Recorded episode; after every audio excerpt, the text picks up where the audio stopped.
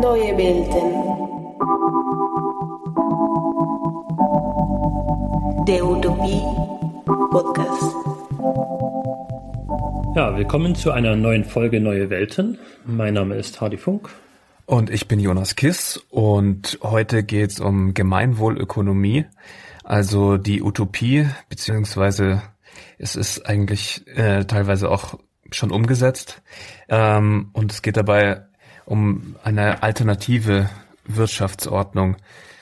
Denn seit die britische Premierministerin Margaret Thatcher in den 80er Jahren mal gesagt hat, there is no alternative, da herrscht diese Meinung vor allem im westlichen Wirtschaftssystem größtenteils vor. Die Gemeinwohlökonomie, die ähm, so seit 2010 gibt, die will dem eine Alternative bieten. Heutzutage zählt bei Unternehmen ja hauptsächlich eine Sache, nämlich wie viel Gewinn sie machen. Aber die Gemeinwohlökonomie, die will eben auch andere Sachen äh, bilanzieren oder messen, sowie Menschenwürde, Gerechtigkeit und Solidarität, aber auch ökologische Nachhaltigkeit und demokratische Mitbestimmung. Und dafür ähm, hat die Gemeinwohlökonomie eine Gemeinwohlökonomie-Bilanz als Instrument eingeführt. Ja, und wie immer haben wir auch eine Expertin eingeladen zum Thema. Ähm, bei uns ist Martina Dietrich aus Köln. Hallo Martina. Hallo, hallo zusammen. Ja, wir freuen uns sehr, dass es geklappt hat. Ähm, gleich mehr zu dir. Wir machen ganz kurz noch ein paar Hausmitteilungen. Ähm, wie immer freuen wir uns über Bewertungen bei Apple Podcasts. Das hilft uns sehr, gefunden zu werden. Ähm, ihr könnt uns aber auch seit neuestem Jahr gerne finanziell unterstützen. Wir freuen uns über jede kleine Spende. Unser PayPal-Handle findet ihr in den Show Notes. Genauso wie den Link zu unserem Newsletter und zu unseren Kanälen auf Instagram, Twitter und Facebook. Ja, und damit können wir eigentlich loslegen. Ja, Martina, ähm, du bist aus Köln, also du wohnst und lebst in Köln und arbeitest als Unternehmensberaterin mit der kleinen Firma Sinnovation und du berätst eben Unternehmen in Sachen Organisationsentwicklung und Personal, aber eben auch zur Gemeinwohlökonomie. Und äh, außerdem engagierst du dich in der Gemeinwohlökonomie Regionalgruppe Köln-Bonn und bist Vorsitzende des neu gegründeten Vereins Gemeinwohlökonomie Rheinland e.V. Wir ähm, sind auf dich gestoßen oder wir haben dich im, entdeckt im Weltverbesserer Podcast, wo du auch schon über die Gemeinwohlökonomie gesprochen hast. Mhm. Ja, und wir wollen uns jetzt hier gar nicht lang aufhalten mit der Bestandsaufnahme von all den Dingen, die falsch laufen. Also eine Utopie und auch die Gemeinwohlökonomie, die reagiert ja immer auf äh, Sachen, äh, die aktuell in der Gesellschaft nicht so toll sind. Wir setzen jetzt einfach mal voraus, dass die vielen sozialen und ökologischen Kosten des Kapitalismus bekannt sind, ebenso wie Sexismus, Rassismus und postkoloniale Abhängigkeiten oder auch die Externalisierung und Auslagerung der sozialen und ökologischen Kosten und Ungerechtigkeiten in die Länder des globalen Südens. Mhm. Oder auch die ganzen persönlichen Schwierigkeiten in Sachen Selbstentfaltung bei einer 40-Stunden-Woche und zunehmender Entgrenzung von Arbeit. Also die geht ja zunehmend auch in die Freizeit über. Genau, das, ähm, da kommen wir eigentlich neben Podcast auch ein bisschen drauf zu sprechen. Deswegen wollen wir jetzt diesmal eigentlich gleich loslegen mit äh, der Gemeinwohlökonomie und was die vorhat, wie sie all das beheben möchte. Ähm, wenn ich das richtig verstanden habe, Martina will die Gemeinwohlökonomie äh, den Kapitalismus beenden oder man kann zumindest sagen bändigen. Mhm. Sie will das Profitstreben als oberstes Ziel von einem Unternehmen ähm, ersetzen durch eben das Gemeinwohl. Mhm. Und ähm, sie will nicht mehr den Profit, sondern eben dieses Gemeinwohl als oberstes Ziel des wirtschaftlichen Handelns setzen. Mhm. Kannst du das kurz äh, genauer skizzieren, was die Idee ist und was, wie dieses Gemeinwohl vielleicht auch definiert ist? Mhm. Ja, ähm, das, das oberste Ziel der Gemeinwohlökonomie ist, wie ihr es schon zusammengefasst habt, ähm, tatsächlich das Wirtschaftssystem äh, zu verändern. Nichts Geringeres als das, und zwar radikal auch zu verändern. Ähm, Im Sinne tatsächlich, es ist ein marktwirtschaftliches Modell, aber eben kein kapitalistisches Modell. Ähm, was meint das? Ähm, wie ihr schon zusammengefasst habt, ist es aktuell so und ist es in den letzten Jahrzehnten durch den verstärkten Neoliberalismus in der Wirtschaft immer stärker ähm, so geworden, dass das einzige Ziel des Wirtschaftens ähm, zu sein scheint, Profit zu machen, Geld zu vermehren, Wachstum zu generieren und das eben auch entsprechend ähm, gemessen wird und auch die Wirtschaft, die Unternehmen, aber auch die Volkswirtschaften äh, als erfolgreich gelten, die genau dieser Maxime gerecht werden, also die viel Profit äh, generieren, die wachsen ähm, oder ein hohes ähm, ähm, Bruttoinlandsprodukt äh, generieren. Ähm, das heißt, das Ziel des Wirtschaftens ist immer mehr geworden tatsächlich nur der Profit. Man muss sich aber noch mal ein bisschen zurückbesinnen, was Wirtschaft eigentlich, was, was eigentlich das ursprüngliche Ziel des Wirtschaftens ist. Also wenn wir mal ganz weit zurückgehen und noch mal denken, wie hat das denn eigentlich angefangen? Es liegt daran, dass nicht jeder alles selber machen kann und dass es einen Austausch geben muss. So ist Geld entstanden und alles.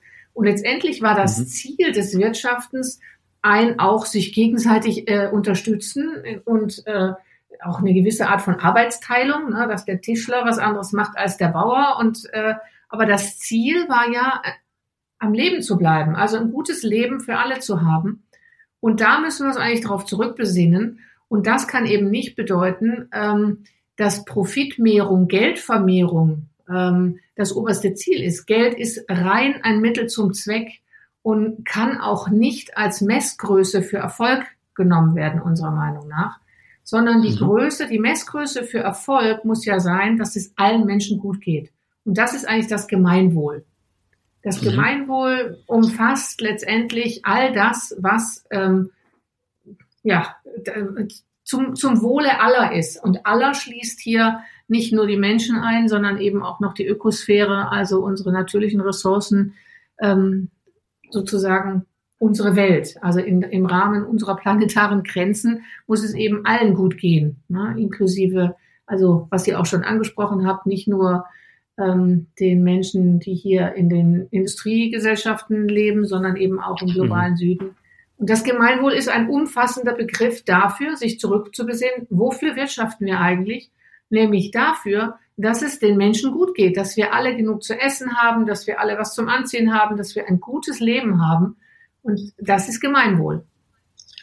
Witzigerweise ist das ja sogar in so vielen Verfassungen äh, der demokratischen kapitalistischen Staaten äh, steht das auch so, so eine Art Gemeinwohl drin, ne? Also Eigentum verpflichtet, sein Gebrauch soll zum Gleich dem Allgemeinwohl dienen, ne? oder ist das, glaube ich, in der deutschen genau. Verfassung? Wortwörtlich steht es ja. drin. Auch in der bayerischen Verfassung steht drin, die Wirtschaft dient dem Gemeinwohl. Wortwörtlich.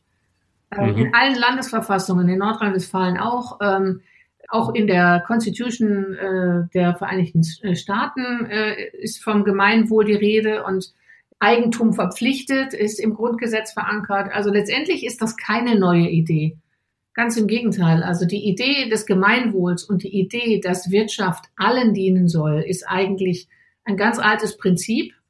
Und zum Beispiel gerade ähm, nach dem Zweiten Weltkrieg, als ähm, jetzt auch die deutsche Verfassung ähm, äh, verfasst worden ist und auch andere Länder sich da nochmal neue Verfassungen äh, geschrieben haben, da war das eigentlich noch viel mehr in den Köpfen drin. Und wir haben das, die Idee irgendwie gerade durch den äh, Neoliberalismus, der in den letzten Jahren stark gewütet hat, immer mehr vergessen. Also wir alle vielleicht auch in unseren Köpfen ist es so verankert, dass ähm, wir ja auch in Schule, in Bildungseinrichtungen, wenn man Betriebswirtschaft studiert sowieso, immer lernen, dass ähm, das wichtigste, oberste Ziel ähm, des Wirtschaftens ist, ähm, Profit zu generieren. Ja, und ähm, mhm. Das, äh, ja, also es ist aber keine neue Idee mit dem Gemeinwohl, ganz im Gegenteil.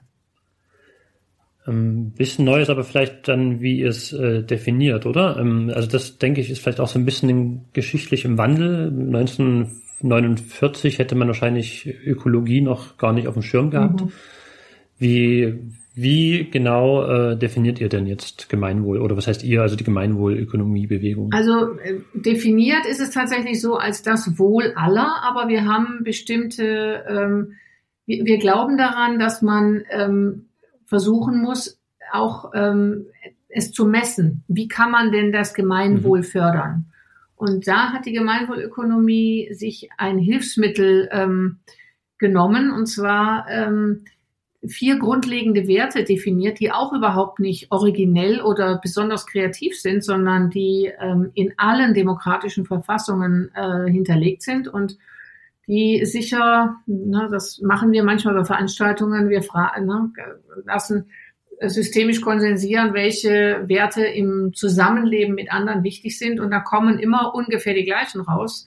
Und wir haben mhm. gesagt, wir müssen dafür sorgen, dass die Wirtschaft sich an, an diesen demokratischen Grundwerten, die auch wichtig sind für ein gelingendes Zusammenleben von Menschen, dass auch die Wirtschaft sich an diesen Werten messen lassen muss. Und diese mhm. Werte sind, ihr habt sie am Anfang schon mal genannt, ich wiederhole sie nochmal, weil sie sind wichtig. Die vier mhm. Werte sind Menschenwürde einmal, die Solidarität und Gerechtigkeit, Transparenz und Mitentscheidung. Und als vierter heute umso wichtiger Wert ähm, ist, ist die, das Thema ökologische Nachhaltigkeit. Mhm. Und wir sagen, dass Wirtschaft und Unternehmen ähm, und auch andere Organisationen sich überprüfen müssen, inwieweit sie diese vier Werte umsetzen in Bezug auf ihre wichtigsten Berührungsgruppen oder Stakeholder, wie auch immer man sie nennen möchte. Wir nennen sie Berührungsgruppen. Das sind jetzt zum Beispiel für ein Unternehmen ähm, einmal die Lieferanten, Lieferantinnen, dann die Eigentümer und die äh, Finanzpartner, ähm, also Banken etc. Dann mhm. ganz wichtig und zentral die Mitarbeitenden selbst dann die Kundinnen und Mitunternehmen als vierte Gruppe und als fünfte äh, Berührungsgruppe das gesellschaftliche Umfeld. Und ja. wir sagen, dass wenn wir dafür sorgen, dass Unternehmen, dass Wirtschaft sich überprüfen muss und auch überprüft wird, inwieweit sie diese Werte auf ihre Berührungsgruppen anwendet und wie diese Werte dort umgesetzt werden, dass dann die Wirtschaft sich in Richtung Gemeinwohlorientierung entwickeln wird. Weil das sind eigentlich die Werte, wenn die umgesetzt werden in Bezug auf alle Gruppen, dann wird Gemeinwohl generiert. Mhm. Okay, und ähm, wie sind diese Werte, also wie, wie, wie lassen sich ähm, die Werte bei den Unternehmen messen, dass die auch umgesetzt werden, mhm. weil äh, die klingen ja jetzt noch sehr allgemein, also Menschenwürde, Solidarität, das kann man ja auch sehr individuell ähm, unterschiedlich auffassen. Also ja, gibt es da so ein quantitatives mhm. Instrument? Genau. Ähm, die Gemeinwohlökonomie hat das Instrument der Gemeinwohlbilanz entwickelt. Aus diesen vier Werten, auf der, wenn man die oben ähm, setzt, an der Matrix, also in der Tabelle, die vier Werte oben und die fünf Berührungsgruppen auf der linken Seite, entsteht eine Matrix mit 20 Themenfeldern. Ja, also mhm. beispielsweise, wenn wir uns angucken, Menschenwürde angewendet auf das Thema Lieferanten, dann stellen wir die Frage, okay, wie sieht es denn mit der Menschenwürde in der Zulieferkette aus? Also wie sind die Arbeitsbedingungen ähm, der ja. Menschen in der Lieferkette? Ist das, wie, wie sieht es mit der Menschenwürde aus? Wie wird das ganz konkret umgesetzt? Oder als anderes Thema, wie sieht's aus mit Solidarität und Gerechtigkeit in Bezug auf die Berührungsgruppe Mitarbeitende? Da gucken wir uns an, wie sehen, wie sehen denn die Arbeitsverträge aus? Wie, wie hoch ist die Spreizung von den unteren äh, Einkommensgruppen bis zur höchsten Einkommensgruppe? Da, sagt, da sagen wir, das kann nicht, das darf eigentlich nicht mehr sein als zwischen fünf und maximal 15. Also bei zehn mhm. gibt es so ein Gerechtigkeitsempfinden der meisten Menschen, wo sie sagen, na ja, für Leistung und so, das können wir noch akzeptieren, aber darüber nicht mehr. Zum Beispiel, da geht es dann Also, um dass der geringste Verdiener äh, jetzt äh, 10 Euro die Stunde verdient und der, der Bestverdienste dann maximal 100 Euro. Genau. Oder für genau. euch alle maximal 150 Euro genau. die Stunde. Und davon sind ja. wir ja heute meilenweit entfernt, wenn wir uns Gehälter angucken, äh, die Gehaltsbandspreizung zwischen Mitarbeitenden und äh, DAX-Vorständen, dann liegen wir da bei äh, 150, 200 oder so, ja, und in Amerika noch viel mehr. Ähm, mhm. Also das wäre ein Beispiel. Oder wenn wir uns die ökologische Nachhaltigkeit und ähm, gesellschaftliches Umfeld angucken, dann geht es natürlich darum, äh, sich selber zu überprüfen, was tut das Unternehmen im Hinblick auf die Reduktion ökologischer Auswirkungen der eigenen Produkte oder der Dienstleistungen. Also was tut das Unternehmen dafür zu sorgen, dass es möglichst wenig ähm, ökologische Nebenwirkungen hat, ähm, was das Unternehmen tut. Oder zum Beispiel mhm. Transparenz und Mitentscheidung in Bezug auf die Kundinnen. Da gucken wir uns an, ähm, welche Mitwirkungsmöglichkeiten haben Kunden denn also auch bei der Entstehung, bei der neuen äh, Neuentwicklung von Produkten, aber eben auch was die Produkttransparenz anbelangt, also Inhaltsstoffe, Nebenwirkungen etc. Ähm, das mal so als also ein paar Beispiele. Wir haben das ähm, sehr äh, klar definiert, Kriterien hinterlegt hinter diese einzelnen 20 Themenfelder. Da gibt es ein mhm. Handbuch für die Unternehmen. Das ist ein Open Source äh, Tool. Da können alle Unternehmen darauf zugreifen. Und da ist sehr klar beschrieben, wie man diese einzelnen ähm, Themenfelder dieser Matrix ähm, für sich selber im Unternehmen unter, überprüfen kann. Und wir, ja. es gibt verschiedene Stufen von Basis über Erfahren, ähm, also sozusagen von, von erste Schritte bis zu wirklich erfahrenen Unternehmen gibt es dann unterschiedliche Punkte, die man mhm. äh, dafür erreichen kann. Also so eine Nulllinie wäre der gesetzliche Rahmen und Pluspunkte sind sozusagen schon darüber hinaus und Minuspunkte ah, okay. unterhalb des gesetzlichen Rahmens.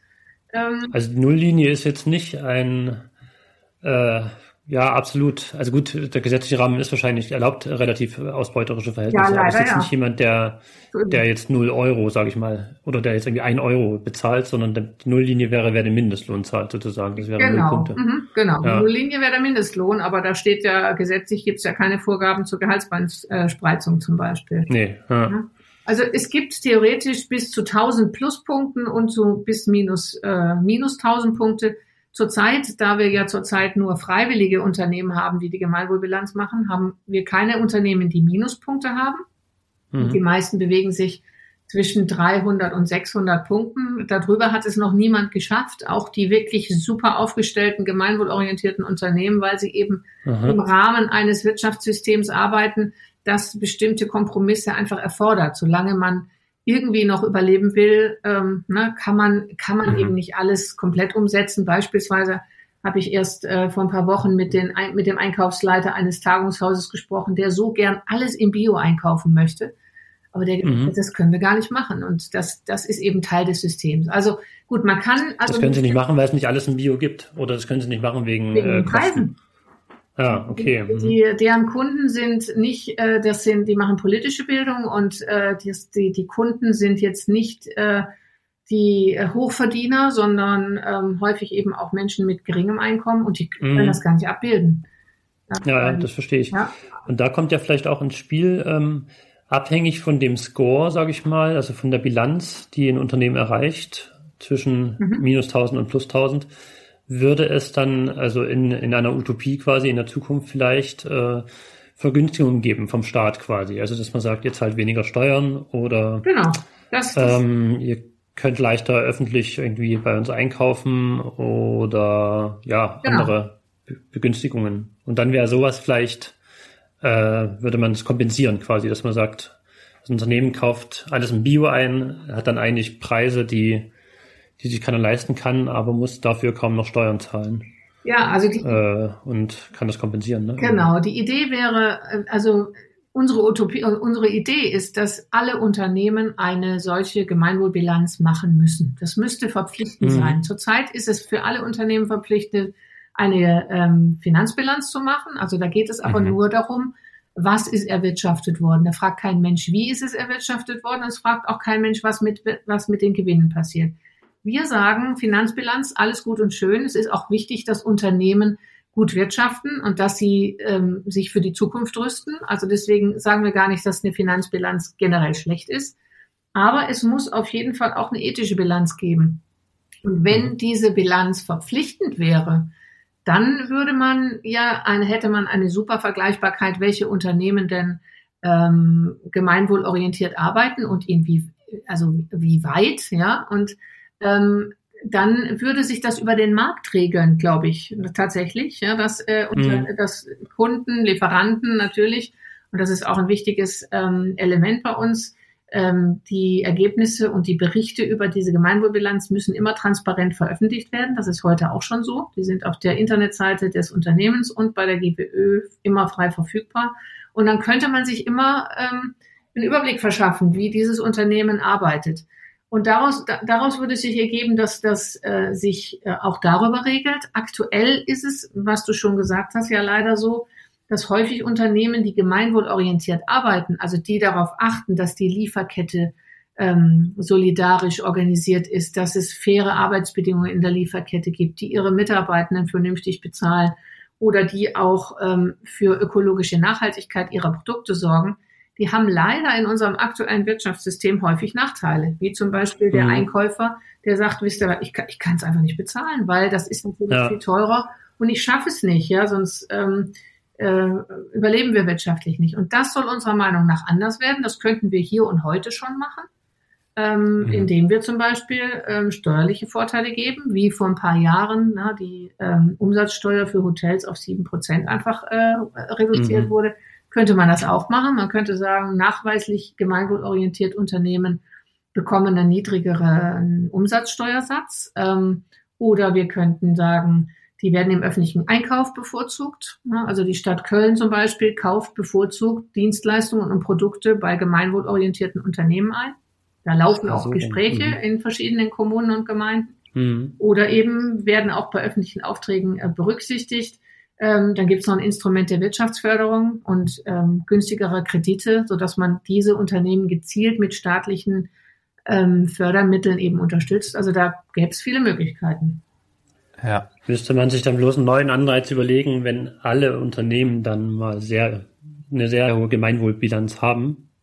Ja. da, dass man noch Steuereinnahmen hat dann, ne? Also dass, dass man sagt. Dieses äh, Luxusproblem wenn... hätten wir gerne. wir ja, gerne genau. Aber da findet würde man vielleicht andere Sachen finden dann, mhm. genau. Denn äh. Nicht, dass die Steuereinnahmen kontinuierlich zurück, mhm. Äh, mhm. zurückgehen.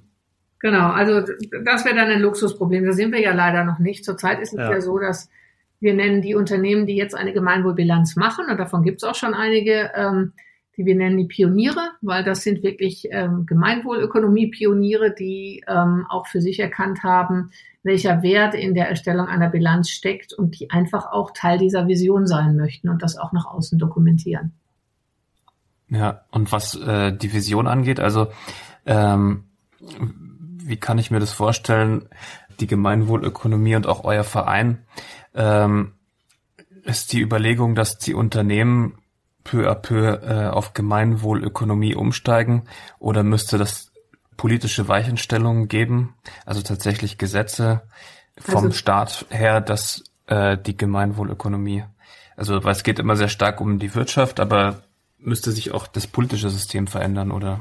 Ja, unbedingt. Also und dass mhm. äh, die Gemeinwohlökonomie als Bewegung ähm, arbeitet auch auf drei Ebenen.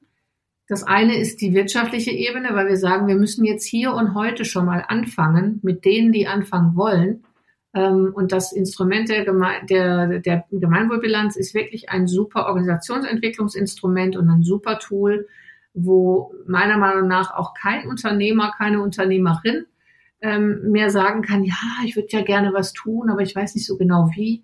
Also es ist ein sehr praktisches, pragmatisches Instrument, um die Unternehmen auch nach vorne zu bringen und ähm, damit auch nach außen zu dokumentieren, wie man arbeitet. Das ist die eine Seite. Aber es geht. Vielleicht nochmal ganz kurz zur, da, da kommen externe Leute momentan von euch ne, in die Unternehmen und bewerten das halt. Also ja, nee, ich habe es äh, bei der bei der Sparda Bank München ein bisschen nachgelesen. Da gab es zwei Auditoren, mhm.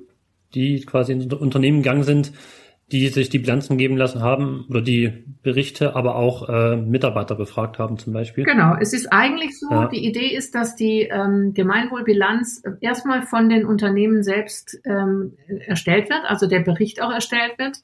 Ähm, alle Unterlagen, die man dafür braucht, sind frei verfügbar. Es gibt allerdings eben auch äh, viele Unternehmen, weil das ist schon eine komplexe Materie, wenn man sich durch diese ganzen 20 äh, Themenfelder gräbt, mhm. die ähm, externe Unterstützung in Anspruch nehmen, also Beratung in Anspruch nehmen dafür. Aber ansonsten, also eigentlich die Idee ist, das Unternehmen bilanziert sich erstmal selber. Das heißt, überprüft selbst anhand der Kriterien mit oder ohne Beratung, wie sie ja. aufgestellt sind und schreibt einen Bericht. Und dann gibt es externe Auditoren von der Gemeinwohlökonomie, die ähm, ausgebildet sind und viel Erfahrung haben, was die Gemeinwohlbilanz ähm, anbelangt. Und die überprüfen diesen Bericht. Die gucken sich dann, die überprüfen die Daten, Fakten, mhm. die dahinterlegt sind. Die sprechen auch mit Mitarbeitenden, mit dem Betriebsrat oder mit den Mitarbeitenden, die an dem Prozess beteiligt waren und überprüfen sozusagen, ob das, was da in dem Bericht drinsteht, auch stimmt. Und das ist ein ganz entscheidendes Kriterium, was ähm, die Gemeinwohlbilanz unterscheidet von allen möglichen anderen sogenannten Nachhaltigkeitsberichten. Ja, da mhm. können nämlich Unternehmen eigentlich reinschreiben, was sie wollen. Und ähm, das wird eigentlich nicht extern auditiert. Und bei der Gemeinwohlbilanz ist uns wichtig, gerade im Hinblick auf die Vision, dass daran vielleicht auch zukünftig ähm, finanzielle Vorteile hängen, muss es auch, müssen wir dafür sorgen, dass die gut ähm, äh, objektiviert sind und kalibriert sind, ja, dass die auch ähm, valide sind, die Zahlen, die da ähm, äh, rauskommen und auch die Berichte ja. überprüft worden sind. Deswegen gibt es externe Auditoren, die sich das dann sozusagen angucken und genau überprüfen und auch die Selbstbewertung des Unternehmens nochmal hier und da vielleicht gerade rücken. Ja? Hm. Noch ja. arbeitet ihr quasi mit Unternehmen zusammen, die es freiwillig machen ja. und die da auch, ähm, denke ich, sehr kooperativ sind. Aber man kann sich dann natürlich vorstellen, in der Zukunft sollte Volkswagen oder so mal gezwungen sein, so eine Bilanz zu erstellen. Äh, also ein Unternehmen, das sich schon jetzt nicht an die gesetzlichen Vorgaben hält und trickst und so. Mhm äh, dass die auch mit allen Mitteln versuchen werden, da äh, zu tricksen halt, ne? Genau. Da müssen das dann schon auch ähm, harte Hunde sein, sag ich mal so, die Auditoren ja. vielleicht. Ist man zu befürchten, ja. Also wenn wir uns angucken, welche Unternehmen heutzutage alle hochglanzgrüne äh, Broschüren ähm, auf, äh, veröffentlichen und wie, wie nachhaltig sie arbeiten. VW hat auch Nachhaltigkeitsberichte, also äh, noch ganz andere Unternehmen ähm, dann muss man da schon sehr vorsichtig sein. Ja, und muss man wirklich ja. überprüfen, was da auch ähm, geschrieben wird. Ja. Mhm.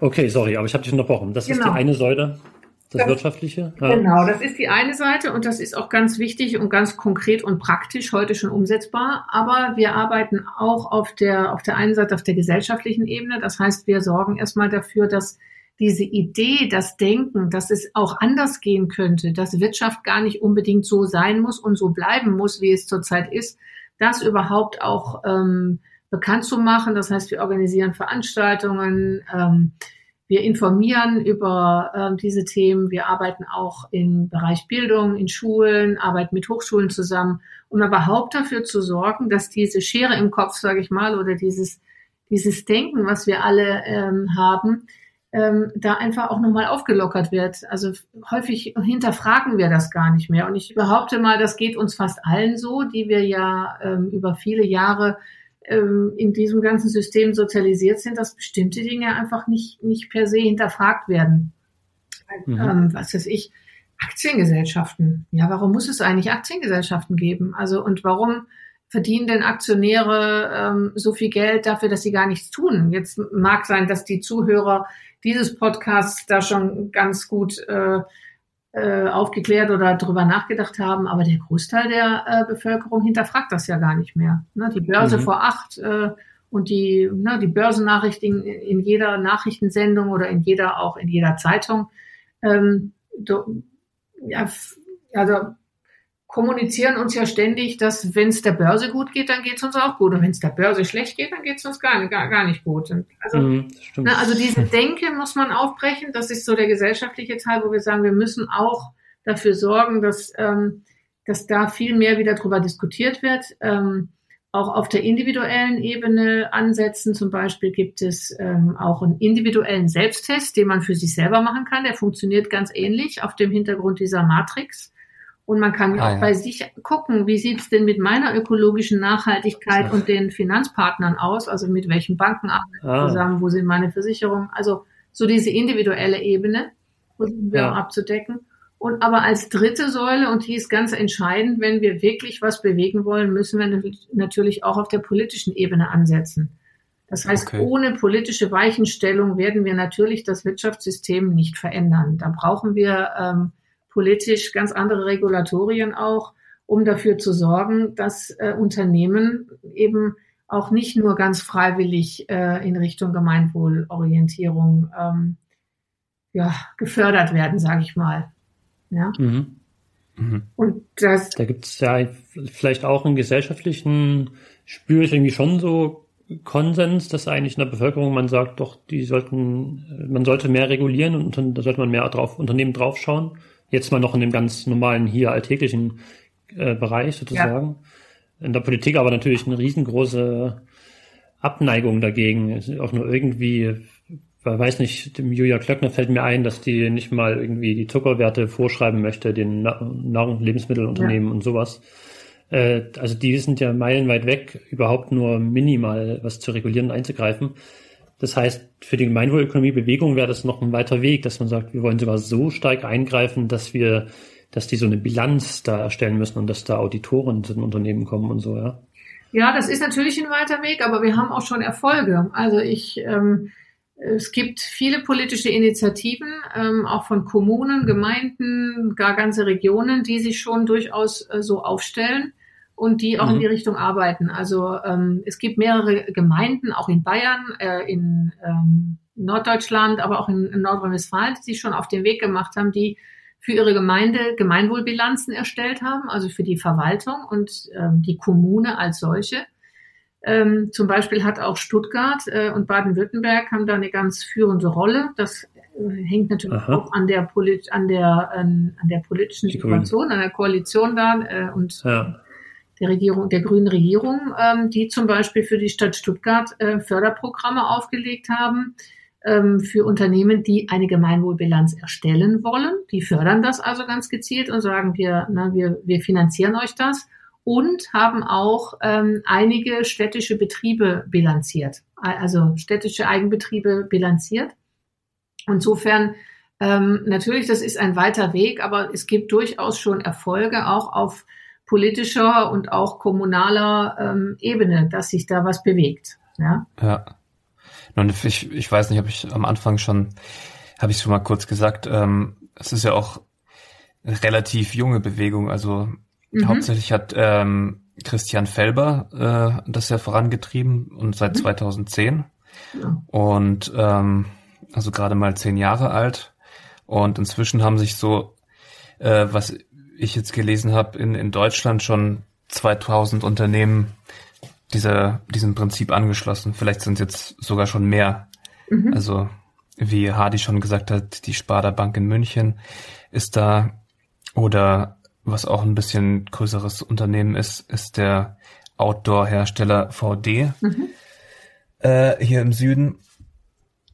Also, ähm, was würdest du sagen, wie, äh, wie hat sich das seit in den letzten zehn Jahren entwickelt, beziehungsweise wie viel wird heute schon davon umgesetzt? Ja, also genau, wir sind eigentlich noch eine relativ junge Bewegung. Zehn Jahre ist jetzt für diese Ideen nicht äh, so ganz viel. Also, also das heißt nicht für die Idee. Die Ideen sind natürlich aus verschiedenen Strömungen zusammengetragen worden, aber die Bewegung ist jetzt gerade mal zehn geworden im letzten Herbst ähm, und hat sich in der Zwischenzeit massiv weiterentwickelt, ist also eine internationale Bewegung, die nicht nur in Europa, sondern eben auch in ähm, Amerika, in Südamerika, in Afrika inzwischen angekommen ist. Und es entstehen überall sogenannte Regionalgruppen, ähm, die sich immer dann bilden können, wenn dort Leute sind, die sagen, hey, das finden wir eine super Idee und wir möchten daran mitarbeiten. Dann bilden sich Regionalgruppen. Das ist also wie so eine kleine Graswurzelbewegung und äh, die mhm. ist ähm, sehr stark im Wachsen. Wir haben in Deutschland, ich glaube, inzwischen über 200 Regionalgruppen, ähm, die in den einzelnen ähm, Kommunen, Städten etc. arbeiten. Wir haben über 2000 Unternehmen, die die Gemeinwohlökonomie ähm, unterstützen, also die Mitglied sind und auch das öffentlich ähm, sozusagen äh, öffentlich unterstützen, die Gemeinwohlökonomie. Davon haben nicht alle die Gemeinwohlbilanz erstellt, noch nicht oder sind auf dem Weg. Ähm, wir haben, glaube ich, jetzt inzwischen 900 äh, bilanzierte Unternehmen mit steigender Tendenz und äh, wir haben auch jetzt vielleicht auch auf dem Hintergrund von Corona passiert da auch noch das ein oder andere Bewusst die Be Bewusstseinsänderung oder tatsächlich hat das nochmal so das fast zum Überlaufen gebracht, dass einzelne Unternehmen jetzt sagen, wir müssen wirklich was tun und wir müssen nach außen Farbe bekennen. Also das gibt einen massiven Zulauf gerade. Also die Kurve steigt exponentiell, würde ich mal sagen. Gerade haben wir es ah, ja mit vielen solcher Kurven zu tun, aber bei uns auch. Und wir hoffen und glauben, dass das tatsächlich ähm, weiter wächst und ähm, wir da auf einem guten Weg sind. Mhm. Ein interessanter Aspekt ist ja auch, dass äh, wenn ein Unternehmen oder auch eine Gemeinde, also ich weiß es jetzt von dieser bayerischen Gemeinde, mhm. da habe ich ein Interview mit dem Bürgermeister gehört. Mhm. Ich trage das mal nach, welche das ist. Jetzt den Namen vergessen. Kirchenschöring wahrscheinlich. Ähm, wie bitte? Kirchen, Kirchenschöring heißt die, glaube ich. Das ist ja, genau. Ein Name, genau. Mhm. Genau, die ja. war das, ja. Mhm. Da hat der Bürgermeister dann ja natürlich auch mit allen Zulieferern, also mit allen Betrieben, mit denen die Gemeinde zu tun hat, äh, gesprochen und das ist ja eine Menge. Mhm. Ähm, und die auch alle damit konfrontiert, so wissen die schon mal alle, ah, das gibt's. Und da hat auch manche, glaube ich, gefragt, wollt ihr das nicht auch machen oder wie ökologisch seid ihr? Das heißt, wenn ein Unternehmen oder hier eine Gemeinde sich dafür entscheidet, ähm, sowas zu machen, so eine Bilanz, dann sind äh, ja 10, 50, 100 andere, andere Unternehmen und äh, am Wirtschaftsprozess beteiligte ähm, ja, Leute quasi damit konfrontiert. Ne? Genau. Und so deswegen vielleicht auch exponentiell, weil dann ja ein, eine, eine Bilanz zu vielleicht zwei anderen führt. Im, Im Idealfall ja, genau. ja. Ne? Also es ist ja. natürlich auch, muss man ganz klar sagen, zu, mit Aufwand verbunden. So eine Gemeinwohlbilanz mhm. zu erstellen, ist schon ein aufwendiger Prozess, der sich allerdings für das Unternehmen auch lohnt, auch nach innen lohnt vor allem. Also wir haben zum Beispiel ein Unternehmen hier in äh, St. Augustin, Prio One, die ähm, statten äh, Rechenzentren aus, ähm, sind jetzt, also ist ja per se jetzt nicht ein grünes Produkt, die haben aber einen ja. absolut überzeugten ähm, Geschäftsführer, ein Gemeinwohlpionier, äh, der neulich auf einer Veranstaltung von uns war und gesagt hat, zum Beispiel, ähm, ähm, dass wir sind absolut überzeugt, wir wollen Teil der Vision sein, aber es lohnt sich auch für uns, diesen Prozess zu machen.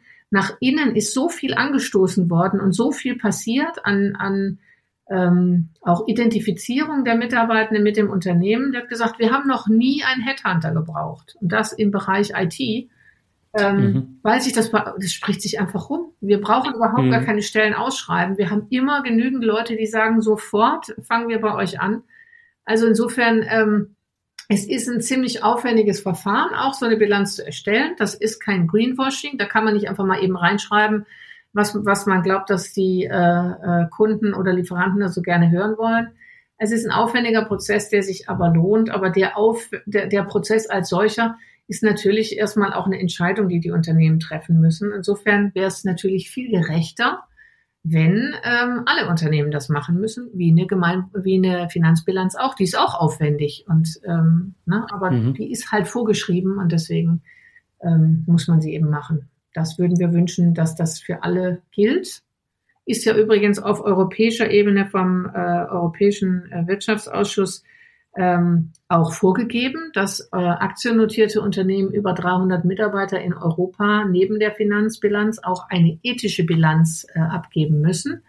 Ist auch aha, eigentlich aha. nationales Recht übersetzt, aber wird noch nicht so stringent durchgezogen. Vor allem ist es ziemlich verwässert worden, weil es eben keine Vorgabe gibt, dass diese ethische Bilanz auch überprüft wird. Anders als die Finanzbilanz. Ja. Da sind ja immer Steuerprüfer drin. Ne? Mhm. Ja, stimmt, das sind interessante Parallelen mhm. zur Finanzbilanz, wie das da genau. läuft. Ja.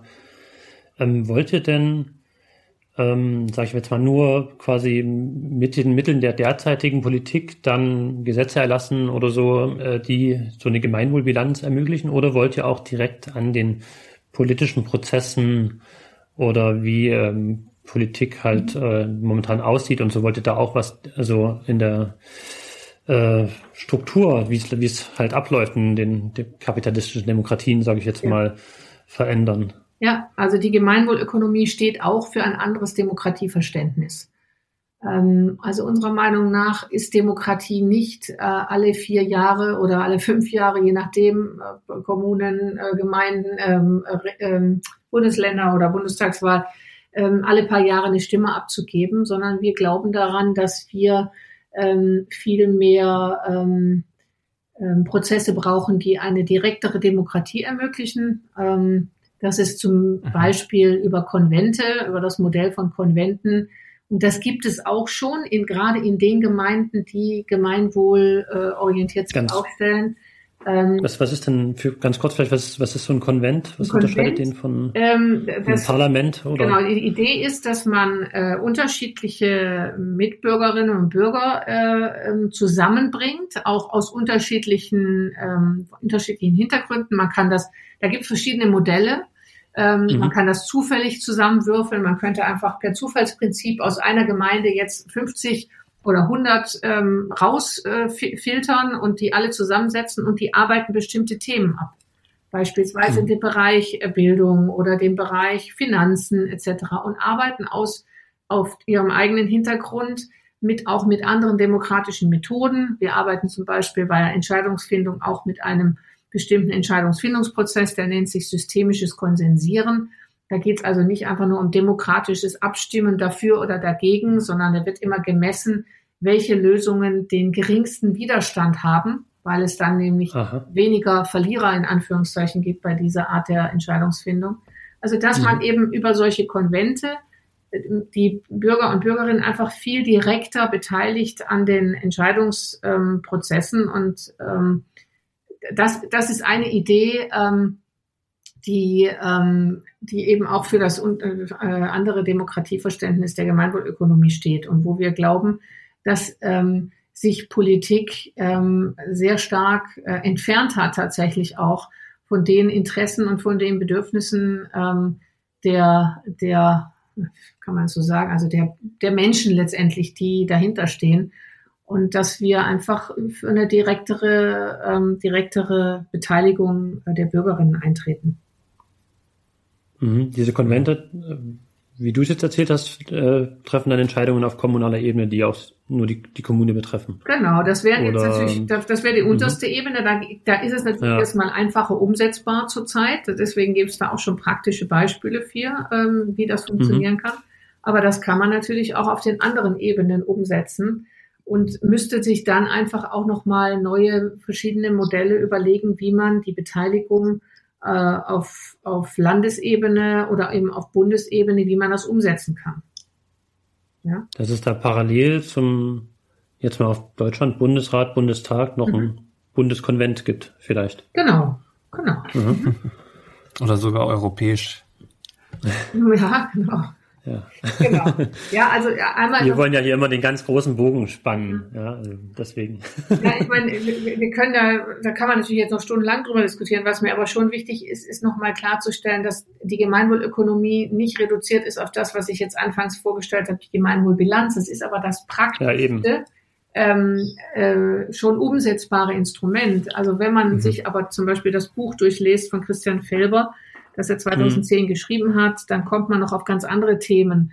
Also auch wichtige, ähm, wichtige Grundsätze der GWÖ, die zum Beispiel auch ähm, darauf abzielen, dass die, dass alle Menschen die gleichen Staatschancen haben sollen, ne, durch öffentliche Bildungs- und Gesundheitssysteme und zum Beispiel ein Beispiel ähm, eine Beschränkung des Erbrechts. Ich finde diesen Vorschlag von ähm, Christian Felber in dem Buch wunderbar. Der sagt zum Beispiel, ähm, ähm, dass das Erben in dieser Form, und das, ich glaube, da stimmen wir alle zu, dass wir, das ist äh, so unsozial geworden, dass Menschen mhm. ähm, von Generation zu Generation inzwischen so viel weiter vererben, ähm, wie niemand mehr ausgeben kann. Und die Idee wäre zum Beispiel zu sagen, ähm, es wird alles Erben wird gedeckelt. Es gibt nur ein bis zu einer bestimmten Summe und der Rest, alle alle restlichen Erbschaften fließen in einen großen Fonds und aus diesem Fonds erhalten alle 18-Jährigen, jeder Mensch mit 18 in Deutschland bekommt ein gewisses Grundkapital. Und damit hat er eine mhm. Startchance ins Leben, die kann er aus, kann er umsetzen in eine Investition in ein Studium oder kann sagen, okay, ich kaufe mir lieber ein Häuschen und der dritte macht vielleicht sich selbstständig, aber so dass alle die gleichen Grundstartvoraussetzungen äh, haben. Und wenn man das hochrechnet, könnte man das ich habe jetzt die Zahl vergessen, aber die Zahl, die da rauskommt, wenn alle 18-Jährigen, die alle 18-Jährigen jedes Jahr ähm, bekommen könnten, wenn man so agieren würde, ist enorm. Das wäre eine mhm. super charmante Idee. Ja, oder? Das klingt wirklich gut. Ja. ja. Oder dass Und, Ungleichheit ähm, bei Vermögen begrenzt sein muss. Ja, also wenn wir sagen, eine Gehaltsspreizung ähm, darf nicht höher sein als 10, 15. Das führt natürlich direkt dazu, dass es auch eine andere Einkommens- und Vermögensverteilung gesellschaftlich geben muss. Ähm, oder ähm, dass Privateigentum auch ähm, begrenzt werden muss, genauso wie Wirtschaftswachstum äh, begrenzt sein muss. Es kann nicht sein, dass, dass Unternehmen unbegrenzt wachsen. Ja, also, also ah, ja. Kommen da noch, ähm, da, da könnte man. Ja, da kommen wir in einen spannenden Bereich, mhm. genau. Wir hatten, wir hatten hier im Podcast auch schon die Barbara Muraka, die äh, von der äh, Postwachstumsbewegung. Ah, ja. mhm. Und ähm, das wäre auch was mich, was ich mich noch gefragt hätte. Ähm, mhm. Ähm, weil es natürlich, auch wenn jetzt alle Unternehmen eine Gemeinwohlbilanz hätten und ökologisch ähm, mehr oder weniger quasi wirtschaften würden, trotzdem, wenn wir immer mehr und immer mehr und immer mehr haben, äh, jedes Jahr drei Prozent mehr quasi Wirtschaftswachstum, ist ja auch eine exponentielle Steigerung. Ja. Ne? Also insgesamt ist man da äh, ruckzuck auch bei einem riesigen Mehrverbrauch von Ressourcen einfach. Und das ähm, also allein quasi mit der, mit der Bilanz wird es wahrscheinlich nicht gehen, quasi, mhm. sondern man muss auch dieses Wachstum wahrscheinlich begrenzen. Genau. Ähm, ich überlege gerade nur noch den Vornamen. Ich hatte neulich eine Veranstaltung, genau, mit dem Matthias Schmelzer, der auch ein, das, ähm, ein Buch geschrieben hat jetzt zum Thema Degrowth und Postwachstum. Und mit dem mhm. hatte ich gemeinsam eine Veranstaltung ähm, und wir haben uns genau über das Thema da auseinandergesetzt und ähm, die Gemeinwohlökonomie hat mit dem Postwachst mit der Postwachstumsökonomie viele Übereinstimmungen, nämlich genau was das anbelangt. Wir sind als Gemeinwohlökonomie auch völlig überzeugt, dass ähm, es eben kein unendliches Wachstum geben kann. Wir können, wir müssen das, den, das Wachstum stoppen, vor allem in den entwickelten Industrieländern, in den ähm, ja. Ländern des globalen Südens sieht es da zum Teil anders aus. Das müssen wir eben umkehren. Und ähm, das, alleine wenn wir den Wert ökologische Nachhaltigkeit wirklich ernst nehmen, dann heißt das, dass wir einfach nicht mehr so viel natürliche Ressourcen verbrauchen können, wie wir das jetzt tun. Ne? Also der, ähm, der Welterschöpfungstag ist ja mhm. immer im Sommer, jedes Jahr früher. Dieses Jahr war ein paar, ja. zwei Wochen später, glaube ich, weil, wegen Corona. Ansonsten ja. ähm, verbrauchen wir ja ab Juli ähm, Ressourcen, natürlich Ressourcen, die unwiederbringlich verloren sind. Hier in, also vor allem auch in den, und wir, wir in den westlichen Industrieländern verbrauchen die. Und das kann so nicht weitergehen, genau. sonst werden wir keine Zukunft haben. Und deswegen. Also der Welterschöpfungstag, das ist der Tag, wo man quasi die Erde, die Ressourcen, der, die, die sich in einem Jahr regenerieren genau. von der Erde, die man da verbraucht hat. Genau. Und der rückt jedes Jahr weiter voran. Und genau. es ist auch so, dass wir in Deutschland, ich weiß gar nicht, drei Erden oder so verbrauchen. Mhm kann ich nochmal nachschauen und nachtragen. Ähm, und wir das natürlich nur können, weil andere Länder nur ein Drittel genau. der Erde oder so ähm, verbrauchen. Aber insgesamt verbraucht die Menschheit eben schon jetzt mehr als eine Erde quasi, also als das, was, was die Erde wieder äh, regenerieren kann in einem Jahr. Genau. Und das wird natürlich irgendwann zum Problem. Mhm. Genau. Gibt es da Ideen, wie man es begrenzt, das Wachstum? Na, ähm, also die, so eine, eine ähm, Idee oder ein Grundsatz ist, ähm, dass das Suffizienzprinzip anwenden, zum Beispiel eben auch auf die Wirtschaft. Man, also das ist ein Teil auch der Gemeinwohlbilanz, ist die Auseinandersetzung mit dem Prinzip der Suffizienz in Bezug auf die Dienstleistungen das heißt? oder Produkte, die, die man produziert. Ich sag mal jetzt, ich, ich mache es mal ganz konkret an meinem Beispiel. Ich mhm. bin Beraterin für ähm, Organisationsentwicklung und eben auch Gemeinwohlökonomie. Und nach dem Suffizienzprinzip, also ich habe auch meine eigene Bilanz erstellt. Alle, alle Berater für Gemeinwohlökonomie müssen für ihr ähm, Unternehmen auf jeden selbstverständlich auch eine Gemeinwohlbilanz erstellen. Und so muss ich mich auseinandersetzen als Beraterin damit, wie ich eigentlich sicherstelle, dass ich nicht in, zu sehr in Versuchung komme, so viele Tage wie möglich zu verkaufen, weil das ist ja das, womit ich Geld verdiene, sondern das Prinzip wäre eigentlich, ich muss ja eigentlich als Berater so arbeiten, dass ich mich überflüssig mache. Ja, und das ist so eine An Anwendung des Suffizienzprinzips auf die eigene Dienstleistung. Also was ja. Das verstehe ich nicht. Wieso? Ach so, weil dann alle Unternehmen. Nee, wieso müssen sie sich, musst du dich? Wieso musst du dich überflüssig machen? Naja, ich muss so gut beraten, dass die Unternehmen idealerweise ohne meine Beratung auskommen. Ich kann ah, ja, ja so agieren, irgendwann. dass ich mich unersetzlich mache und dem Unternehmen das Gefühl gebe, Mensch, ohne mich schafft ihr es aber gar nicht, ja. Oder ich kann dafür ja. sorgen, mit Methoden, Instrumenten, äh, die, und das Unternehmen so zu unterstützen, dass sie ohne mich auskommen. Und das muss das Prinzip sein. Und das ist übertragbar ja auf Produkte, auf andere Produkte auch. Im Gegensatz zu der sogenannten Blue Ocean Strategy, die Leute, die Betriebswirtschaft studieren oder mal einen Master gemacht haben, International Master, kommt keiner aus, an dieser ähm, Idee vorbei. Die Blue Ocean Strategy. Habe ich noch nie gehört. Was ist das? Idealerweise ähm, findest du irgendein Produkt, das vorher noch keiner hatte und auch idealerweise was ein Bedürfnis befriedigt, was es noch gar nicht gab. Bestes Beispiel, so. Wasser, Trinkwasser. Ah, ja. Ja, Trinkwasser in Flaschen abzufüllen ist so ein klassisches Beispiel für so eine Blue Ocean äh, Strategy. Da wurde ein mhm. Bedürfnis geweckt, was es vorher gar nicht gab. Ne? Man hat das Wasser eben nicht in Flaschen getrunken, sondern äh, aus dem aus dem Wasserhahn irgendwie abgekocht oder sonst was. Und dann wurde ein Produkt entwickelt, was es vorher noch nicht gab. Und dadurch Bedürfnisse geweckt, die wir eigentlich gar nicht brauchen. Und davon haben wir ja massenhaft. Die ganzen also, Artikel, die man heute kaufen kann, wo mh. einem vorgegaukelt wird, dass man das braucht, das ist sozusagen das Gegenteil von Suffizienz.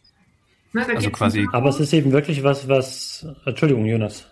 nee, nee, ich wollte nur, also es es gibt quasi ganz viele künstliche Bedürfnisse, genau. die hergestellt werden oder sogar überflüssige, weil genau. wir wissen ja eigentlich, dass das, dass das äh, sonst gar kein Wachstum mehr geben würde, weil, weil die Nachfrage nach, äh, sag ich mal, grundsätzlichen Dingen schon, schon lange gedeckt ist irgendwie. Genau, Sättigung nennt man das, Marktsättigung. Ja. Wenn der Markt gesättigt ist mit irgendwelchen ähm, mit einem Produkt, dann muss man neue Produkte entwickeln, wie diese E-Scooter. Ich meine, braucht man die wirklich? Kein Mensch braucht die. Aber also, gut ist ein Unternehmen oder ein Wirtschaftszweig dann, wenn er es geschafft hat, den Menschen zu vermitteln, dass das jetzt das ist, was man unbedingt braucht. Ja. Ja, die sind wirklich in jedem Aspekt schlimm. Da kann ich aber noch einen Artikel verlinken. Ja. Wahnsinn. Aber äh, und andersrum wird ein Unternehmen bestraft, was quasi so gut ist, dass es Suffizienz äh, irgendwann erreicht. Also mir fällt da der Plattenhersteller Technics ein. Mhm. Äh, die haben so gute Schallplattenspieler produziert, die dann in jeder Disco standen oder auch zu Hause und jeder DJ nutzt, die einfach unkaputtbar ja. waren und haben halt dann immer weniger verkauft und haben irgendwann sogar die Produktion eingestellt. Und das ist also der, das ist Kapitalismus, der allerbeste Plattenspieler, den es gibt, quasi, der wurde eingestellt. Ja, die haben jetzt wieder angefangen, weil die Nachfrage wieder doch gewachsen ist dann, aber mhm. trotzdem, also mhm. Wahnsinn. Ja. ja. Äh, und andersrum müsstest du dir auch, du müsstest ja dann auch schauen, wenn du jetzt sagst, das, das wäre jetzt das Ziel Suffizienz, wovon lebst du dann? Genau, aber ich meine, das ist ja generell das Prinzip. Das ist eine interessante Auseinandersetzung für alle Unternehmen und alle Unternehmer. Ähm, letztendlich müssen wir ja gerade dafür sorgen, dass wir alle weniger brauchen und verbrauchen. Ähm, und klar, wenn die Unternehmen sich äh, so entwickeln, dass sie weniger Unternehmensberater brauchen, dann brauchen, gibt's natürlich auch weniger, aber das muss ja nicht bedeuten, ähm, dass wir völlig überflüssig werden. Aber die Idee wäre ja dann, dass wir alle weniger arbeiten. Ja, also nicht nur als mhm. Berater, mhm. sondern eben auch, wenn wir weniger Klamotten kaufen, wenn wir weniger Kleidung kaufen, weil die Kleidung ähm, ähm, nachhaltiger ist im Sinne von, dass sie länger haltbar ist, dass man sie reparieren kann oder ist das gleiche Thema Reparaturen. Wenn wir Produkte herstellen, die reparierbar sind und wir deswegen weniger herstellen müssen, müsste das ja im Umkehrschluss auch bedeuten, dass wir einfach tatsächlich weniger produzieren müssen und die Arbeit sich verringern kann. Ich meine, du hast bei deiner Einladung immer auch mal gesagt, das Thema 40-Stunden-Woche und wo bleibt ja, eigentlich die, ähm, die, die persönliche äh, Lebenszeit. Äh, und, und, ich glaube, das muss man mitdenken. Das ist ja auch im, in der Diskussion mit der Postwachstumökonomie. Ähm, mm, das ist ein ganz Thema. großer Punkt. Ja. Ja. Also wie verhindert man dann auch massenhafte Arbeitslosigkeit und äh, pop populistische Entwicklungen, die damit dann vielleicht einhergehen würden? Genau. Dann, Rechtsruck. Ja. Äh, eins, man müsste sicherlich, also die weniger Arbeit auf alle verteilen und nicht ja. sagen, okay, dann ist der eine arbeitslos und der andere trotzdem 40 Stunden Woche oder 50 Stunden Woche. Genau. Genau. Mhm. Ich meine, es gibt ja nun auch viele Bereiche, wo es immer viel zu wenig Menschen gibt, die das unterstützen, weil sie vielleicht auch nicht entsprechend wertgeschätzt wird. Also beispielsweise Pflege, äh, der ganze Pflegebereich, wo es äh, einen großen Mangel an, an äh, Mitarbeitenden gibt und die auch nicht entsprechend gewürdigt werden. Oder ähm, ich meine, überhaupt mal in Frage zu stellen, warum warum ist es denn so, dass ähm, Familienarbeit ähm, nicht tatsächlich gleich, gleichbedeutend ist mit äh, bezahlter Arbeit. Nur, ne, mhm. Bei uns ist ja nur, was bezahlt wird, ist dann auch sozusagen, wird auch entsprechend wertgeschätzt. Und wenn man, das muss man eben alles mitdenken und das führt zu einer Umstrukturierung ähm, der Arbeit, denke ich. Ja, und ähm, das, das, nur das wird uns auf Dauer helfen, ähm, tatsächlich von diesem Wachstumswahn äh, herunterzukommen. Die Frage ist halt, ob man nicht wirklich dann ganz raus müsste aus dem kapitalistischen äh, System. Ne? Also so wie ich es jetzt sehe, ist ja die Gemeinwohlökonomie, die Unternehmen dürfen immer noch Profit machen mhm. und jemand, der eine gute Bilanz hat, äh, wird belohnt, indem er weniger Steuern zahlt, also wieder mehr Profit machen kann oder zumindest genauso viel wie vorher. Es gibt immer noch Kapitalisten, also Menschen, die Produktionsmittel besitzen, die Computer oder eine Fabrik besitzen. Und es gibt immer noch Arbeiter und Angestellte, die keine Produktionsmittel besitzen und dann ihre Arbeitskraft verkaufen müssen. Ne? Also jetzt mal so ganz das, basic so irgendwie. Das schon, aber das, alles sehr begrenzt. Ne, das habe ich ja eben schon mal auch gesagt. Es geht auch um eine Begrenzung des Privateigentums. Es geht auch ähm, tatsächlich mhm. ähm, zum Beispiel auch um eine ähm, Begrenzung der, vom, der ungerechten Vermögens- und Einkommensverteilung. Ähm, es ist richtig, das ist ein marktwirtschaftliches Prinzip, die Gemeinwohlökonomie. Es ist kein Sozialismus oder kein Kommunismus, ähm, aber in einem ähm, Rahmen, der eben vorgegeben wird durch das Prinzip der Gemeinwohlorientierung. Es muss eben so sein, dass alle ein gutes Leben haben und da kann es eben, muss es begrenzt sein. Es muss Grenzen geben der, ja. der äh, Ungleichheit. Ja? Also es ist nicht so, dass wir sagen, es müssen jetzt prinzipiell alle gleich verdienen und alle gleich, äh, ähm, gleich leben, aber es muss eine Begrenzung der Ungleichheit geben. Ja, ist für ja. dich äh, die Gemeinwohlökonomie dann so eine Art äh, extremere soziale Marktwirtschaft? Ja, so. Kann man sagen, ja. Also das kann, also ist auf jeden Fall eine eine Steigerung des Sozialen in der Marktwirtschaft. Also gemein, das ja. Prinzip der Gemeinwohlorientierung ist das das leitende Prinzip muss das leitende Prinzip ähm, der Marktwirtschaft sein. Also das Ziel, ein gutes Leben für alle zu ermöglichen, ähm, das das schränkt ähm, es schränkt das Wachstum, die Ungleichheit, die äh, ungerechte Vermögensverteilung automatisch ein, wenn das Prinzip ist, ein gutes Leben für alle zu ermöglichen.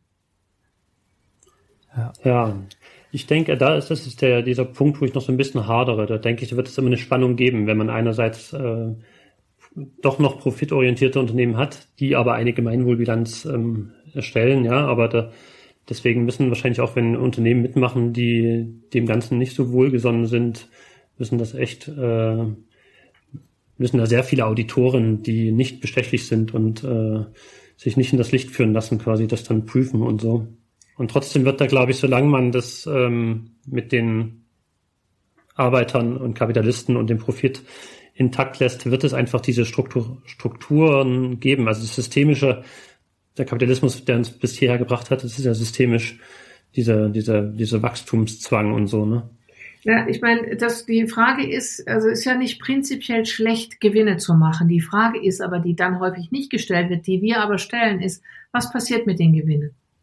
Mhm. Ja, also ich meine, es geht ja nicht darum, dass wir sagen, oh, jeder darf so viel Gewinne machen, ganz egal, was er damit macht, sondern die zum Beispiel unter der Berührungsgruppe Eigentümerinnen und Finanzpartner wird ganz gezielt danach gefragt, was tut ihr als Unternehmen, um eine höhere Mitarbeiterbeteiligung zu gewährleisten? Was tut ihr im Hinblick auf eine Weiterentwicklung in genossenschaftliche Modelle oder mhm. Miteigentümermodelle etc. Also mhm. das die Frage stellen wir ganz eindeutig. Und um jetzt in dem Bereich tatsächlich die höchste Punktzahl zu erreichen, kann man keine Aktiengesellschaft sein. Geht nicht. Mhm. Ist nicht in, das äh, passt nicht zusammen.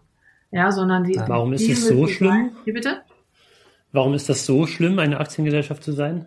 Naja, eine Aktiengesellschaft. weil nur noch, weil dann wirklich nur noch der Profit zählt, ja? also, Für die Aktien. Genau, es kommt ja auch ein bisschen drauf an. Es gibt auch unterschiedliche Aktiengesellschaften. Also ich bin zum Beispiel Aktionärin ähm, der ähm, Regionalwert AG. Ich weiß nicht, ob euch das was sagt. Das ist ähm, nee. ja eine, auch eine, Bundes, eine, eine bundesweite und weltweite Bewegung, wo es darum geht, äh, möglichst viel Grund und Boden aufzukaufen und diesen ähm, ökologischen Betrieben zur Verfügung zu stellen. Unter anderem. Ah. Oder mit dem Geld, was mhm. über die Aktien Aktionäre eingetrieben wird, eben äh, ökologischen Landbau ähm, zu unterstützen. Und da bin ich Aktionärin, aber nicht, weil ich Dividende haben will, sondern weil ich das richtig gut finde. Ich bin ja mhm. kein Großaktionär, ich habe da irgendwie zwei Aktien oder so. Und so ist auch das Prinzip, das sind alles Kleinaktionäre. Und das Prinzip, das ist auch eine Aktiengesellschaft, aber die arbeitet ja ganz anders.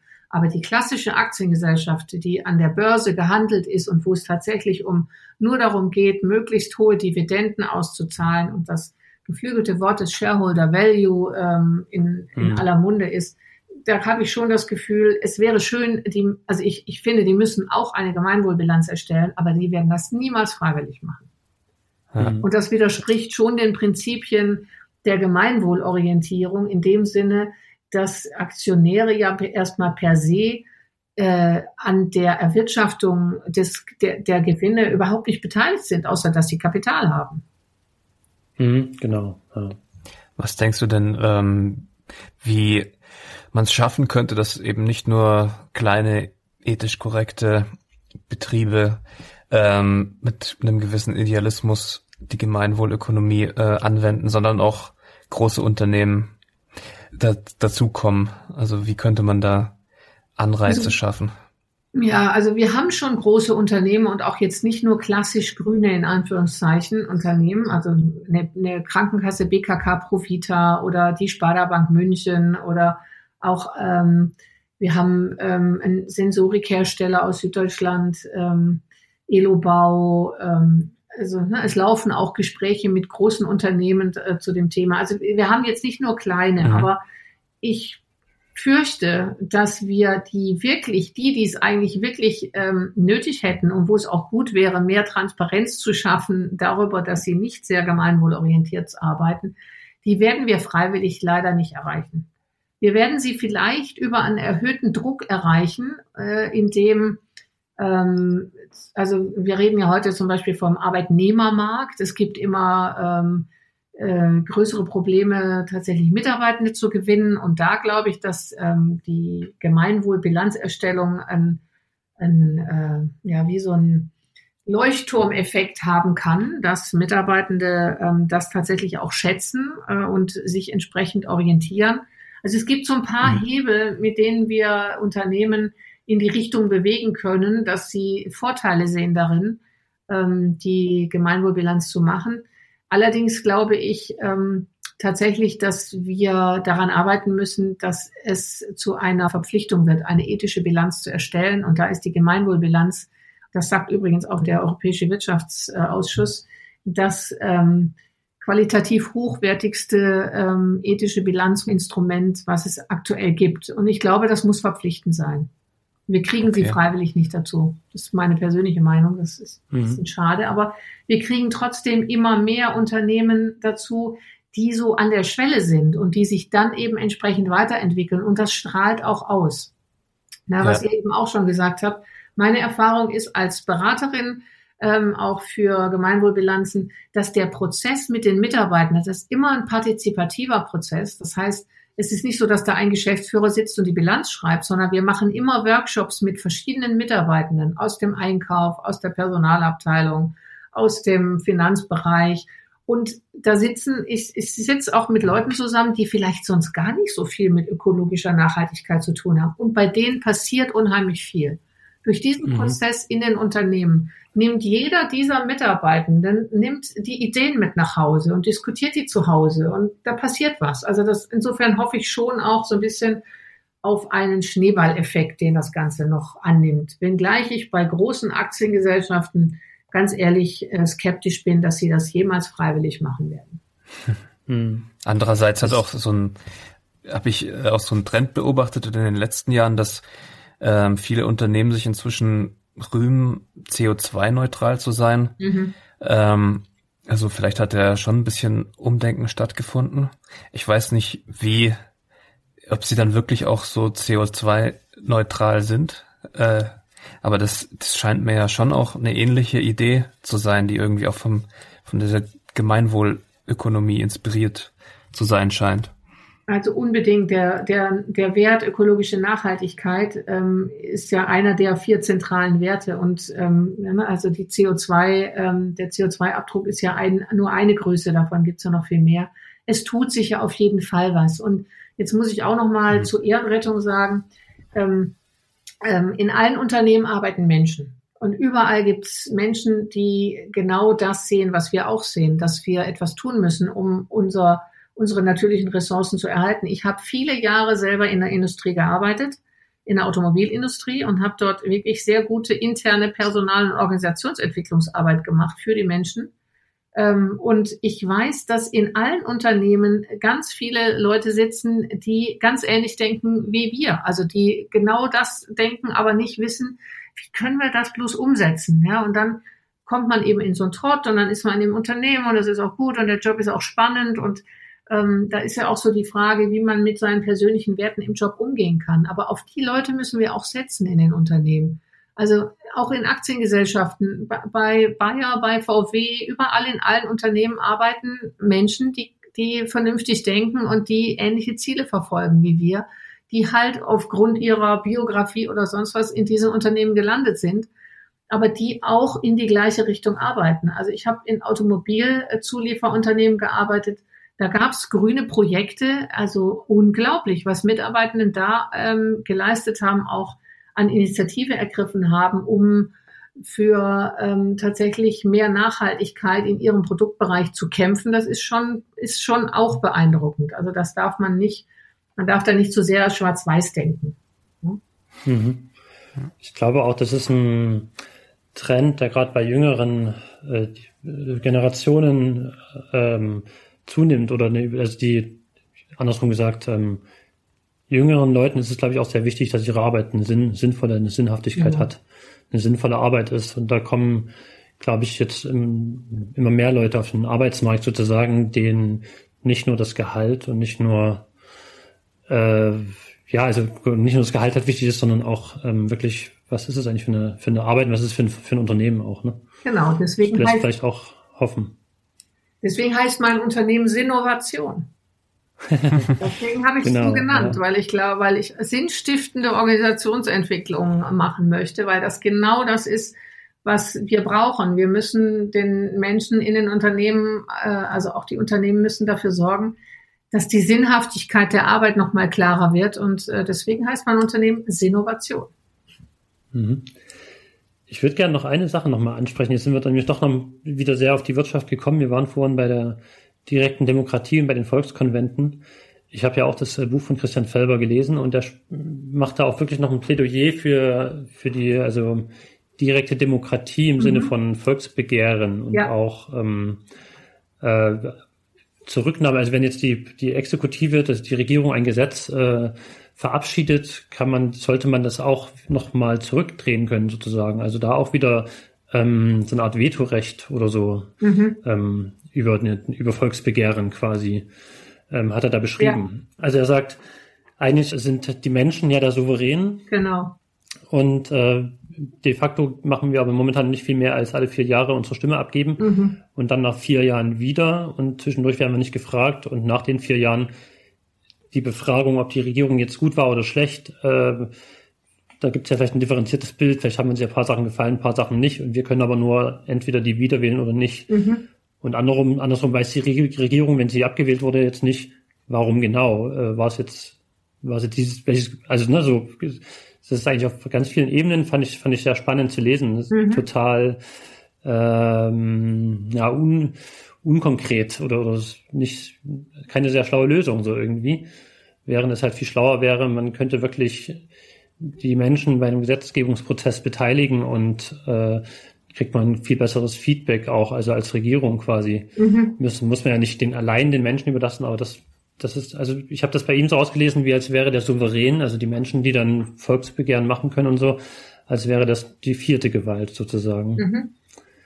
Und die wird halt momentan im Sinne auch der Gewaltenteilung, hat die kaum, kaum Rechte und, und kann keine Kontrolle ausüben, außer halt über diese Wahlen alle, alle paar Jahre. Und er ist da schon sehr dafür, ja, das Schweizer Modell eigentlich mhm. zu fahren wahrscheinlich. Ne? Ja, also ich meine, das Buch ähm, ist, dass die, die Erstausgabe ist ja schon vor zehn Jahren geschrieben worden. Es, ist, es wird auch kontinuierlich überarbeitet. Ähm, aber was mhm. auch ganz wichtig ist, ähm, ist, dass die Gemeinwohlökonomie solche Ansätze auch ähm, nicht als irgendwie in Stein gemeißelt versteht, sondern das ist in der Entwicklung. Und ich denke, was die Aussage von Christian Felber ist, ist tatsächlich, dass wir in Richtung direkte Demokratie, ähm, Volksentscheide tatsächlich viel mehr unternehmen müssen. Es gibt ja auch Modelle dafür, also wie das Schweizer Modell von ähm, ähm, Volksentscheiden oder Bürgerbegehren ja. ähm, und dass wir da viel mehr wieder hinkommen müssen. Ich meine, die, die Distanz äh, von ähm, großen Teilen der Bevölkerung zur Politik äh, und zu den äh, Politikern ist ja, wird ja überall diskutiert und führt ja auch zu wirklich ähm, schlimmen Entwicklungen in Richtung ja. Rechtspopulismus. Und ich glaube, wir müssen tatsächlich wieder viel mehr dafür sorgen, dass, ähm, dass die Politik nicht so weit weg ist von den Bedürfnissen äh, und den Themen, die viele, viele Menschen bewegen. Und dafür gibt es Instrumente wie Volksbegehren oder Bürgerentscheide oder eben nochmal die, noch mal so eine Idee von Konventen. Also warum nicht zu einzelnen Themen tatsächlich ähm, mal Leute zusammenzurufen, die vielleicht gar nicht im Politikbetrieb sind. Das ist ja auch so ein bisschen die Idee von so Konventen, dass man eben nicht hm. immer nur Leute fragt, die äh, das beruflich machen als Politiker, sondern eben einfach mal versucht, und wenn es per Zufallsprinzip ist, Leute zusammenzufinden, jetzt, ne, die dann für ihre für ihren Bereich tatsächlich Lösungen erarbeiten oder überhaupt mal Themen diskutieren und man noch mal dran ist, was, was, was wollen die Leute eigentlich? Ich meine, es gibt ja viele Bürgerbeteiligungsverfahren inzwischen auf kommunaler Ebene, wobei bei den meisten man auch tatsächlich fragen muss, welchen Einfluss sie denn am Ende haben. Und dann, das mhm. ist natürlich das Problem. Wenn es nur darum Manchmal geht, dass manche Moderationskärtchen aufgefüllt haben und dann passiert nichts damit, dann das, das kann es ja. nicht sein. Ne? Aber ich glaube. Das ist manchmal auch so eine Art Ruhigstellung ja. einfach von vielleicht eventuellem Protest, ne? Oder so, dass genau. man sagt, ja, ihr habt ja hier eine kleine Beteiligungsform. Mhm. Genau, also da müssen ja, wir auf jeden Fall ran an das Thema, ähm, dass wir einfach mehr, mehr Bürgerbeteiligung ähm, erreichen. Mhm. Weil das ja dann auch wirklich dazu führt, dass die Leute sich wieder mehr mit Politik beschäftigen. Also wenn sie wirklich was zu entscheiden haben. Ja dass sie sich auch dann informieren. Also das zeigt sich, also habe ich bei Christian Felber gelesen, auch so halt in, ähm, hat sich bei der, bei der Wahl zur europäischen Verfassung damals gezeigt, dass die Länder, die abstimmen lassen haben, ihre Bevölkerung, dass es da eine ganz breite Debatte gab und Leute sich diese Verfassung durchgelesen haben oder zumindest in Teilen und so, ne? Mhm. Das einerseits und ähm, dieses Populismus-Argument, ähm, das, äh, also ich, ich glaube, in Deutschland gibt es einfach einen sehr großen Vorbehalt gegenüber direkter Demokratie, wegen halt den Nationalsozialismus, weil die, quasi die, die Menschen eine falsche Entscheidung getroffen haben damals, eine sehr schlimme Entscheidung. Wobei das ja auch indirekte Demokratie war eigentlich. Mhm. Aber gut, ähm, deswegen vertraut man den Menschen nicht so und will äh, Repräsentanten haben, die dann vielleicht schlauere Entscheidungen treffen, aber de facto treffen die wirklich oft Entscheidungen, auch am, am ja, an der Vernunft vorbei oder an dem, was die Leute halt wollen. Ne? Auch an, zeigt sich ja auch bei so Handelsabkommen immer wieder. Da gibt es einen riesigen Protest, trotzdem wird das weiter verfolgt. Mhm. Ja, genau. Also das fand ich auf jeden Fall sehr, sehr vielversprechend auch, diese direkte Demokratie, mh, hm, diese Idee, mhm. das voranzutreiben. Mhm. Ja, gut, Jonas, oder dann? Ja, also würde wir noch, ähm, würde uns noch interessieren, was wir äh, jedes Mal unsere Gesprächspartner fragen. Ähm, was wäre denn für dich persönlich der schönste Aspekt in der Utopie der Gemeinwohlökonomie? Ähm, der schönste Aspekt, ähm, ich meine, für mich persönlich äh, halte ich es tatsächlich für wichtig, und das ist mein Antrieb, ähm, dass wir dafür sorgen, dass wir unseren Planeten retten. Und wir retten ihn nur, wenn wir das Wirtschaftssystem ändern. Das heißt, jeder einzelnes Unternehmen, das sich in diese Richtung aufmacht, ist ein Teil ähm, der Rettung, glaube ich. Auch sich das ein bisschen pathetisch anhört, aber ähm, insofern ähm, ist für mich tatsächlich die, die ähm, Veränderung der Wirtschaft in Richtung Gemeinwohlorientierung, wirklich das Denken zu haben. Wir arbeiten für das Wohl aller und das schließt wirklich alle auf der Welt ein, alle Menschen, aber eben auch unsere ähm, unsere ökologische Umwelt, die Tiere etc., dass, dass das Ziel wirklich sein muss, wir wirtschaften zum Wohle aller. Das ist für mich ähm, der wichtigste Aspekt. Und wenn man erlebt, ähm, wie es gibt tatsächlich auch toll arbeitende äh, Unternehmen in diese Richtung. Und wenn man erlebt, wie dort gearbeitet wird und äh, wie dort zusammengearbeitet wird in Lieferketten mit, mit äh, wirklich einer Umsetzung dieser Grundwerte, dann ähm, macht mir das Hoffnung und wünsche ich mir, dass wir das ähm, wirklich äh, weiter umsetzen können. Ja, schön. Da drücken wir doch die Daumen. Vielen Dank, Martina. Ja, gerne. Ja. Schön, dass, schön, dass du dir die Zeit genommen hast. Ja, ja danke auch. Sehr gerne. War sehr hm. interessant. da haben wir viel gelernt mal wieder. Und ähm, genau, ich hoffe, ihr Hörer und Hörerinnen habt auch viel gelernt. Und wenn es euch gefallen hat, ähm, lasst gerne Bewertung da oder erzählt's weiter. Ja. Okay. Wir sagen bis zum nächsten Mal. Okay. Vielen Dank.